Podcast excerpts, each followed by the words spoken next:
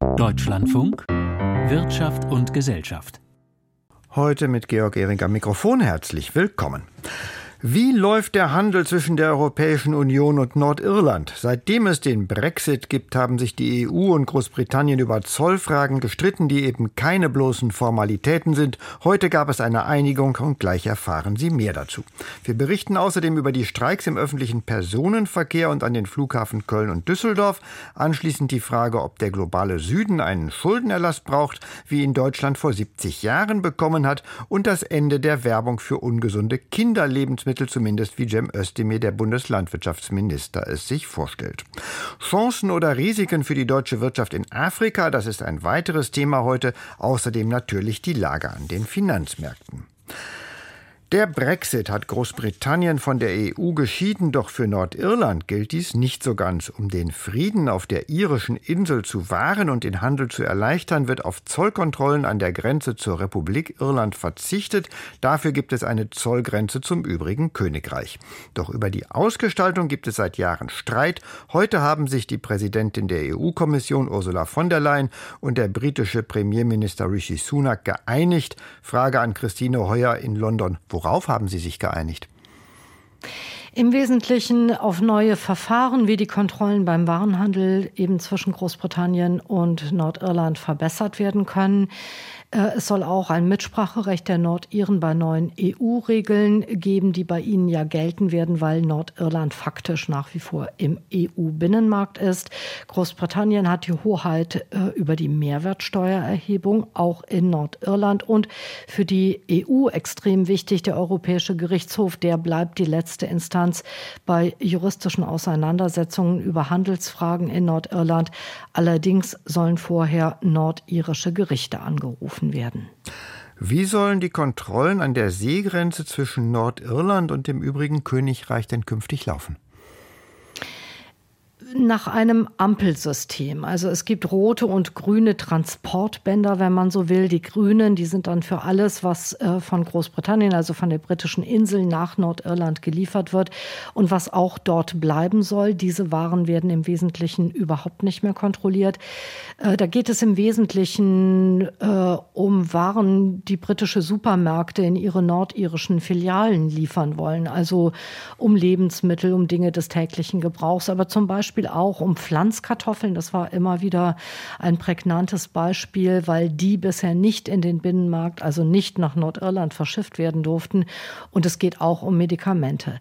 Und das rote Transportband, auf dem liegen alle Waren, die dann eben für den Weitertransport in die Republik Irland gedacht sind, also in ein EU-Land. Die sollen nach wie vor streng kontrolliert werden. Und um der EU das zu erleichtern, gewährt Großbritannien den Europäern Europäern jetzt Einsicht in Online-Transportdaten und das in Echtzeit. Also ein Kompromiss, wie man diesen in Teilen schwierigen Handel tatsächlich ähm, ja, angenehmer gestalten kann.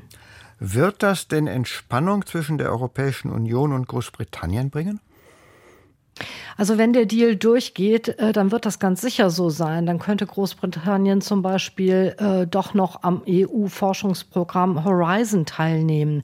Äh, Ursula von der Leyen hat das gerade erwähnt in einer kurzen gemeinsamen Pressekonferenz mit Rishi Sunak. Oder Großbritannien könnte sich mit Frankreich auf Maßnahmen gegen die Schlepper am Ärmelkanal einigen, auch ein wichtiges Thema für die Briten. Es könnte übrigens auch ein besseres Verhältnis zu den USA geben. Unter äh, Präsident Biden, der irischstämmig und sehr stolz darauf ist, drängen die Amerikaner äh, sehr stark auf eine Einigung mit der EU und signalisieren immer wieder sehr deutlich, dass die Briten sonst bis zum St. Nimmerleinstag auf einen Handelsvertrag mit den USA warten könnten. Also es hätte viele Vorteile für Großbritannien, wenn der Deal durchgeht, aber das ist noch nicht ganz sicher. Die Hardliner in Sunaks Unterhausfraktion könnten da noch Sand ins Getriebe streuen und vor allem könnte die pro-britische DUP in Nordirland Nein sagen.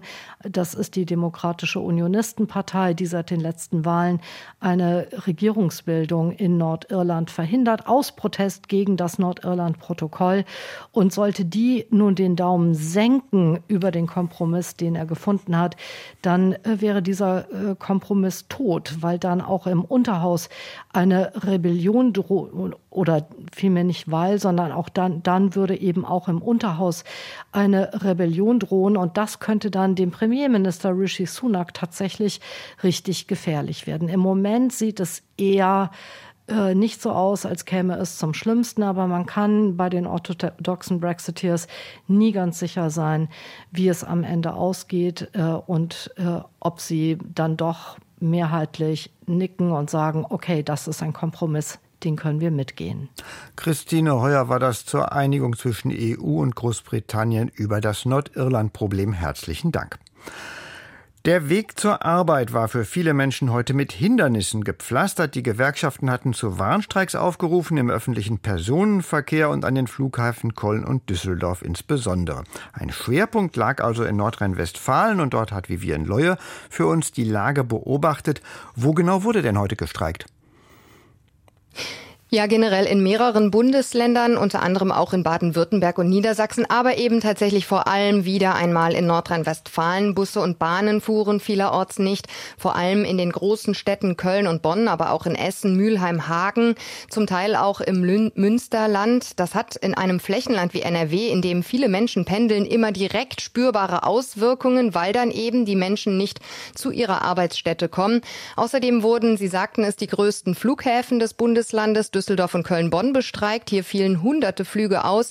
Aber auch Stadtverwaltungen wurden bestreikt. Kitas blieben zu in Köln, Bonn, Hennef oder Gummersbach zum Beispiel. Und morgen geht es dann auch schon direkt weiter. In Düsseldorf, Lippe, Paderborn, Gütersloh, Bielefeld, auch Aachen und Krefeld werden stark betroffen sein. Was fordern die Gewerkschaften? Ja, sie fordern 10,5 Prozent mehr Einkommen, mindestens aber 500 Euro mehr für die rund zweieinhalb Millionen Beschäftigten im öffentlichen Dienst von Bund und Kommunen. Die Laufzeit eines neuen Tarifvertrags soll zwölf Monate betragen und sie fordern also einen deutlichen Ausgleich für die gestiegenen Lebenshaltungskosten. Die Inflationserwartungen, die sind ja aktuell wieder gesunken. Sie liegen jetzt bei sechs bis acht Prozent, also 10,5 Prozent, das liegt da drüber. Insgesamt eben sagten die Arbeitgeber, das ist uns zu viel, haben ihrerseits ein Angebot vorgelegt über 5 Prozent in zwei Schritten und eine Einmalzahlung von 2, äh, 2500 Euro. Aber das, sagen die Gewerkschaften, sei nicht genug. In Nordrhein-Westfalen war das ja nicht der erste Streiktag. Wie reagieren denn Menschen, die zur Arbeit pendeln, Kinder in die Kita bringen müssen oder eine Flugreise vorhaben? Gibt es Verständnis für die Forderungen der Gewerkschaften oder Zustimmung? Ja, das erlebe ich aktuell noch so. Also es scheint noch größtenteils Verständnis zu geben, eben weil diese gestiegenen Preise durch Inflation, aber auch besonders hohe Energiekosten eben spürbar sind für alle. Und da ist klar, es muss jetzt ein größeres Lohnplus geben. Natürlich werden die Auswirkungen der Streiks auch dadurch jetzt abgemildert, dass viele Menschen schneller aufs Homeoffice ausweichen können. Natürlich ist Homeoffice mit Kleinkindern zu Hause nicht äh, ganz so einfach, aber zum Beispiel muss nicht jeder zu seinem Arbeitsplatz pendeln, sondern kann das dann auch zum Teil von zu Hause aus machen. Aber es ist nun auch schon der zweite Streik innerhalb von zwei Wochen und äh, weitere Streiks sind, ich sagte es schon angekündigt. Also noch gibt es Verständnis, es wird sich zeigen, wie lange. Die Arbeitgeber reagieren mit ihren eigenen Vorstellungen. Was sagen die denn zu den Streiks? Ja, die Präsidentin der Vereinigung Kommunale Arbeitgeberverbände, Karin Welter, nannte den Streik am Morgen bei Phoenix vollkommen überzogen, falsch und unangemessen. Das ist, glaube ich, so die Stimmungslage bei den kommunalen Arbeitgebern. In NRW sagten diese auch schon, also dass die Gehaltsforderungen der Gewerkschaften eben wirtschaftlich einfach nicht verkraftbar sei. Dazu muss man sagen, gerade in Nordrhein-Westfalen sind viele Kommunen in der Haushaltssicherung. Also sie geben ohnehin schon mehr aus, als sie einnehmen und können eben nicht nicht noch viel mehr Gehälter zahlen. Das ist ein Dilemma, denn gerade auch die öffentlichen Arbeitgeber buhlen um Fachkräfte. Auch sie leiden stark unter dem Fachkräftemangel. Viele Behörden sind unterbesetzt. Äh, besetzt. Es fehlt auch in Kitas an Personal. Also natürlich, gute Gehälter könnten da ein äh, Plus sein im Werben um Fachkräfte, aber das muss finanzierbar sein. Es wird sich zeigen, wo sich dann beide Seiten möglicherweise treffen. Die nächste Verhandlungsrunde, das ist schon mal klar, die findet Ende März statt, am 27. Vivian Leue war das über die Streiks im öffentlichen Personenverkehr unter anderem herzlichen Dank. Wenn Schulden gestrichen werden, dann ist das hart für Gläubiger, für Schuldner dagegen unter Umständen die Rettung. Heute vor 70 Jahren wurde das Londoner Schuldenabkommen unterzeichnet. Es brachte den Erlass des größten Teils der Schulden der jungen Bundesrepublik Deutschland.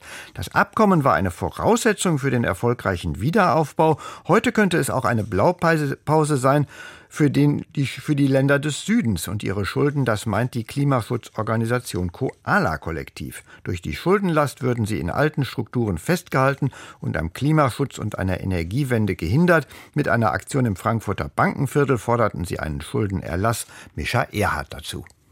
Be Climate Smart, Cancel the Debt. Mr. Nagel stand am gestrigen Abend in einer Leuchtprojektion 100 Meter hoch auf dem Gebäude im Frankfurter Bankenviertel, in dem die Bundesbank zeitweise untergebracht ist.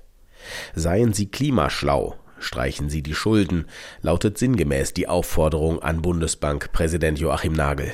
Wir rufen anlässlich des 70-jährigen Jubiläums der Schuldenstreichung für Deutschland äh, Bundesbankpräsidenten Nagel zum Handeln in der Klimakrise auf. Und konkret fordern wir, dass er sich im Internationalen Währungsfonds für eine Streichung der Schulden des globalen Südens einsetzt. Sagt Rika von Gierke vom Koala-Kollektiv. Die Klimagerechtigkeitsorganisation aus Frankfurt hat ihre Forderungen auch in einem offenen Brief an den Bundesbankpräsidenten niedergeschrieben, unterstützt von verschiedenen anderen Organisationen wie Debt for Climate, Urgewalt oder Economists for Future. Die Initiativen kritisieren, dass viele verschuldete Länder gezwungen sind und auch vom IWF dazu gedrängt werden, fossile Energien zu fördern, um ihren Schuldendienst aufrechterhalten zu können. In Folge könnten sie sich auch nicht auf die eigentlich notwendigen Schritte zur Klimatransformation einstellen. Der Schuldenerlass für Deutschland seitens der Alliierten 1953 ist aus Sicht der Klimagerechtigkeitsorganisationen ein gelungenes Beispiel für sinnvolle Schuldenschnitte. Ja, das historische Jubiläum zeigt zum einen, dass Schuldenstreichungen möglich sind und dass sie zur Lösung globaler Probleme beitragen können. Und aktuell rasen wir ungebremst auf die Klimakatastrophe zu, die unsere Gesellschaft radikal verändern wird. Und Länder wie Deutschland können einen entscheidenden Beitrag leisten, diese Veränderung aktiv und im positiven Sinne mitzugestalten. Das Londoner Schuldenabkommen von 1953 regelte die Schulden der jungen Bundesrepublik mit seinen Gläubigern. Dabei gewährten die Gläubiger wie die USA umfassende Schuldenerlasse und großzügige Regelungen, wie mit Rückzahlung der übrigen Schulden umzugehen sei. So sollte Deutschland seinen verbleibenden Schuldendienst etwa durch Exportüberschüsse leisten. Entsprechend gab es die Möglichkeit, den Schuldendienst auszusetzen, wenn keine Überschüsse erzielt wurden. Auch der berühmte französische Ökonom Thomas Piketty skizziert in seinem jüngsten Buch Eine kurze Geschichte der Gleichheit, wie zentral die gelungene Minimierung von Schulden in Ländern Europas für den Wiederaufbau des Kontinents gewesen ist. Im Rückblick erweisen sich diese Politiken als großer Erfolg. Hätte man solche Schulden mit den üblichen Mitteln begleichen müssen, durch Jahr für Jahr zu erzielende Haushaltsüberschüsse, so wären wir heute noch keinen Schritt weiter. Ähnliches befürchten die Klimagerechtigkeitsorganisationen, wenn künftig unvermindert am Schuldendienst der Südländer festgehalten wird. Dabei verweisen die Organisationen darauf, dass die alliierten Gläubiger Deutschland den Großteil der Schulden nicht aus Mildtätigkeit erlassen haben. Historisch lag es in ihrem strategischen Interesse, Westdeutschland zu einem erfolgreichen Gegenmodell zum Kommunismus in den Staaten des Ostblocks zu machen. Ebenso sei es heute angesichts der Klimakatastrophe im allgemeinen Interesse, dem Süden durch Schuldenerlass den Aufbau einer klimagerechten und nachhaltigen Wirtschaft zu ermöglichen. Von der Bundesbank gibt es bislang noch keine Reaktion auf die Aktion und die Forderungen. Ein Beitrag von Mifa Erhard. Spezielle Produkte für Kinder sind oft besonders süß und da ist natürlich nicht nur das Smiley auf der Verpackung gemeint. Der Nachwuchs wird mit fettigen und stark gezuckerten Produkten auf eine ungesunde Ernährungsweise geprägt und hinterher hat man es schwer, schlechte Angewohnheiten wieder loszuwerden. Die Werbung für solche Lebensmittel soll jetzt eingeschränkt werden. Wie genau, das hat Bundeslandwirtschaftsminister Cem Özdemir vorhin erläutert. Mehr dazu von Panayotis Gavrilis. Egal ob im Fernsehen, im Radio, auf YouTube oder auf Instagram-Kanälen von Influencern, von 6 Uhr morgens bis 23 Uhr soll Werbung für ungesunde Lebensmittel verboten werden, wenn sie sich an Kinder unter 14 Jahren richtet. Konkret geht es um ein Werbeverbot von Lebensmitteln, die nach WHO-Angaben zu viel Zucker, Fett oder Salz beinhalten. Ich bin jetzt alles andere als ein Verbotsfanatiker, aber wir reden hier über ein Thema, in dem klare Regeln unumgänglich sind. Als Ernährungsminister habe ich auch eine Schutzverpflichtung, auch und gerade Kindern gegenüber. Und bei Kindern hört der Spaß auf, auch der Werbespaß. So der grüne Cem Özdemir. Knapp über 15 Prozent der 3- bis 17-Jährigen in Deutschland sind übergewichtig. Mögliche Folgen Herz-Kreislauf-Erkrankungen, Diabetes, Gelenkprobleme, Depressionen. Und wer laut Bundesgesundheitsministerium in der Kindheit Übergewicht entwickele, werde es oft ein Leben lang beibehalten. Deshalb will Özdemir auch das direkte Umfeld von Schulen, Kitas, Spielplätzen und Sportvereinen regulieren. Dort soll für Plakatwerbung, etwa für fettige Snacks, die an Kinder gerichtet ist, eine Bandzone von 100 Metern gelten. Dabei ist die Definition von an Kinder gerichteter Werbung weit gefasst. Eva Bell leitet die Abteilung gesundheitlicher Verbraucherschutz und Ernährung in Özdemirs Ministerium. Die Pläne sollen auch ein Verbot von Werbung umfassen, die zwischen 6 und 23 Uhr bei Familien- oder Sportsendungen zu sehen ist. Die müssen jetzt von der Aufmachung her nicht sich direkt an Kinder richten, aber sie haben natürlich das gleiche Nährwertprofil, das ungünstige, und äh, werden im Umfeld von anderen Sendungen beworben. Und dafür ist die Sendezeitregelung geschaffen worden, damit auch dieses Feld erfasst ist heißt Werbung für fettige Chips zur Halbzeitpause oder Werbespots für überzuckerte Schokoladenaufstriche dürften dann nicht mehr gezeigt werden. Özdemir will kein allgemeines Werbeverbot, genauso wie Lebensmittel verbieten, betont er. Für den Bundesernährungsminister ist aber klar, freiwillige Selbstverpflichtungen hätten bisher nichts gebracht, um Kinder zu schützen. Geld damit verdienen, indem man die Gesundheit der Kinder ruiniert, halte ich für keinen überzeugenden Weg. Wir schaden damit unseren Kindern, wir schaden damit aber auch der ganzen Gesellschaft, die die Folgenkosten ungesunder Ernährung solidarisch zu tragen hat. Özdemir rechnet mit Widerstand. Innerhalb der Regierung, aber vor allem aus der Werbewirtschaft und der Lebensmittelindustrie. So kommt es auch. Christoph Minhoff, Hauptgeschäftsführer des Lebensmittelverbands, nennt Özdemirs Aussage bösartig, die eines Bundesministers nicht würdig sei. Sollten die Regelungen tatsächlich so kommen, würde das laut Verband mehr als 70 Prozent der Produkte betreffen. Ramona Popp, Vorständin des Verbraucherzentrale Bundesverbands, begrüßt hingegen die Pläne und ergänzt, es brauche eine ganze Palette an Maßnahmen, um ein gesundes Aufwachsen von Kindern zu fördern, so Popp. Es braucht mehr Bewegung natürlich, es braucht gesundes Essen in Kitas und Schulen beispielsweise, das ist ja auch noch ein weiter Weg, aber es braucht auch eben diese klare Werberegulierung, weil Kinder natürlich Medien ausgesetzt sind, Kinder konsumieren Medien und sollen dort eben nicht ständig mit Werbung für Ungesundes beballert werden. Pop fordert, dass die Pläne nicht verwässert werden. Noch steht das Gesetzesvorhaben am Anfang, doch innerhalb der Koalition gibt es bereits Unmut. Die FDP kündigt Widerstand an. Eines steht aber bereits jetzt fest. Geht das Gesetz durch den Bundestag, soll es eine Übergangsfrist geben. Die Werbeverträge für die Fußball-Europameisterschaft der Männer nächstes Jahr in Deutschland wären von den geplanten Verboten nicht betroffen, versichert Özdemir über ein geplantes Verbot von Werbung für Lebensmittel für Kinder, mit ungesunden Zutaten, war das ein Beitrag von Panayotis Gavrilis. Bürgerkriege, Hunger, Terror, Korruption, diese Dinge bestimmen viele Schlagzeilen über Afrika. Der Kontinent hat ohne Frage große Probleme, doch darüber sollten wir nicht vergessen, dass er auch Chancen bietet. In einer ganzen Reihe von Ländern wächst die Wirtschaft und auch da, wo es schwierig ist, suchen viele nach Verbesserung. Eine der größten Volkswirtschaften in Afrika ist die von Nigeria, wo es gerade Wahlen gegeben hat. Konstantin Röse hat recherchiert, mit welchen Augen Wirtschaftsfachleute in Deutschland auf Afrika blicken. Es sieht schlecht aus für die Wirtschaft in Nigeria. Das Wachstum stagniert, die Corona-Pandemie hat die wirtschaftliche Misere der letzten Jahrzehnte nochmals verschärft. Hinzu kommt, nach einer Währungsreform ist Bargeld knapp, weshalb viele Menschen nicht mal alltägliche Dinge bezahlen können. Mit über 20 Prozent ist auch die Inflation in Nigeria extrem hoch. Nahrungsmittel sind teuer. Immer mehr Menschen leben in extremer Armut. Das liegt aber auch am so wichtigen Ölgeschäft, denn Einnahmen fließen nicht in Bildung oder Infrastruktur.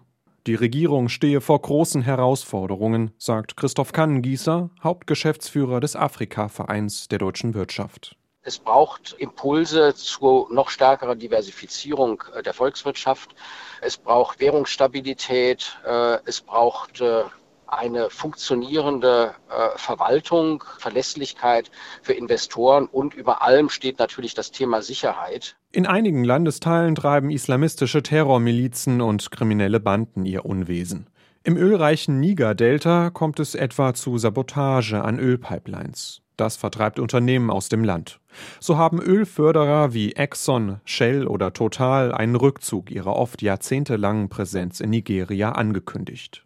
Die deutsche Wirtschaft ist dagegen etwas optimistischer. Bisher sind Unternehmen wie BASF, Bayersdorf oder DHL in der Hauptstadt Lagos aktiv. In Zukunft könnten mehr Firmen hinzukommen und nicht nur in Nigeria, in ganz Afrika.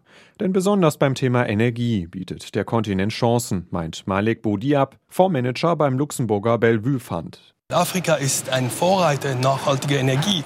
Marokko hat seine 2025 Ziele schon erreicht, 40 Prozent der Energie aus nachhaltigen Quellen zu generieren. Äh, in Ägypten, wenn Sie zum Beispiel auf die Küste fahren, dann sehen Sie all diese Windturbinen, riesige Mengen davon. Deutschland benötigt in den nächsten Jahren grünen Wasserstoff, um die Klimaziele zu erreichen. Ein möglicher Lieferant könnte da Nigeria sein. Erste Gespräche laufen bereits. Doch auch andere Staaten drängen auf den Kontinent. China zum Beispiel. Längst machen chinesische Importe rund 30 Prozent der Handelsbilanz von Nigeria aus. Dazu Afrika-Experte Christoph Kannengießer. Die Chinesen haben sich in den letzten Jahrzehnten massiv engagiert auf dem afrikanischen Kontinent. Ähm, gerade wir Deutschen sind in den letzten äh, Jahrzehnten zu zurückhaltend gewesen. Gerade jetzt, äh, wo es um eine stärkere Diversifizierung geht, äh, wo es auch darum geht, sich neue Wachstumsmärkte zu suchen, muss der Blick definitiv viel, viel stärker nach Afrika gerichtet werden. Wachstum verspricht sich übrigens auch eine ganz andere Branche von Afrika, die Kryptobranche. Das Interesse an Bitcoin und Co werde immer größer, heißt es von Experten. Der Grund? Viele Menschen vertrauen heimischen Banken und der eigenen Währung nicht mehr. An den Finanzmärkten hoffen viele, dass nach den so wichtigen Wahlen in Nigeria die Bevölkerung wieder mehr Vertrauen in Banken, Politik und Wirtschaft zurückgewinnt. Über die Chancen der deutschen Wirtschaft in Afrika war das ein Beitrag von Konstantin Röse. Großbritannien und die Europäische Union haben sich in Bezug auf Nordirland geeinigt. Das bewegt Politik und Wirtschaft heute. Es geht um Zölle und der Handel hat eine Unsicherheit weniger. Bewegt es auch die Börse? Diese Frage geht an Samir Ibrahim in unserem Börsenstudio in Frankfurt am Main. Naja, die Börse bedingt den Aktienmarkt eher nicht so. Man schaut sich das hier erstmal an und will das einschätzen, äh, was das am Endeffekt bedeutet. Da wird es in den nächsten äh, Tagen sicherlich auch Äußerungen von den Unternehmen äh, geben, die davon betroffen sind. Aber die Details will man erstmal gesehen haben. Der DAX jetzt etwas zurückgekommen, aktuell bei 15.399 Punkten, also die 400er Marke knapp verfehlt. Ist damit im Plus mit 1,3 Prozent und gewinnt 190 Punkte dazu. Etwas stärkere Bewegung und zwar so sofort gab es am Devisenmarkt. Das Pfund hat kräftig angezogen und auch der Euro ist inzwischen über einem Dollar 06. Der Referenzkurs zum Vergleich der Europäischen Zentralbank lag noch bei einem Dollar 0533, bevor diese Nachrichten kamen. Die Commerzbank ist zurück im DAX. Ein Grund für die Anlegerinnen und Anleger zuzugreifen? Ja, die DAX, äh, die DAX, die Commerzbank schon direkt Spitzenreiter im DAX. Äh, auch Fonds kaufen jetzt natürlich äh, die äh, Aktien müssen sie ja, wenn sie den DAX direkt abbilden. Äh, Banken aber heute allgemein im Aufwind, also auch die Deutsche Bank, äh, die blaue Schwester, wie äh, der Commerzbank-Chef heute Morgen sagte, die äh, kann eben kräftig zulegen. Aber es ist definitiv ein gelungener Rück, äh, eine gelungene Rückkehr in den deutschen Aktienindex. Adidas hatte in letzter Zeit eher mit Negativschlagzeilen zu kämpfen, doch heute ist die Aktie im Aufwind. Warum? Äh, da geht es wieder um den Skandalrapper Kanye West. Äh, eine mögliche Einigung steht da ins Haus. Man hat ja noch Sneakers seiner Marke Jay-Z äh, in den Lagern liegen. Äh, wusste man bisher nicht so richtig, was soll man damit anfangen. Nun scheint also eine Einigung nahe zu sein. Immerhin äh, haben diese Sneakers einen Wert von rund 500 Millionen US-Dollar. Das ist also ein ordentlicher Batzen, äh, der da Geld in die Kassen von Adidas spülen könnte. Und da greifen Anleger jetzt auch beherzt zu die Aktie rund drei Prozent im Plus. Wie lief denn der Handel mit Rentenpapieren und mit Gold heute? Ja, aktuell große Nachfrage den äh, ganzen Tag über nach äh, vor Dingen deutschen Staatspapieren. Die Zehnjährigen äh, sind auf dem höchsten Stand seit 2011 und entsprechend stark ist dann auch die Umlaufrendite gestiegen, liegt jetzt bei 2,60 Prozent. Der Goldpreis nach dem äh, Rutsch letzte Woche hat sich etwas erholt. Er fängt sich jetzt und steht aktuell im Londoner späten Handel bei 1816 US-Dollar je Feinunze. Danke an Samir Ibrahim an der Börse. Mit den Daten der Finanzmärkte geht Wirtschaft und Gesellschaft zu Ende. Georg Ehring sagt Danke fürs Zuhören. In der Sendung Kultur heute erwartet sie gleich Michael Köhler und es geht unter anderem um die gefälschten Hitler-Tagebücher, die jetzt online zu lesen sind.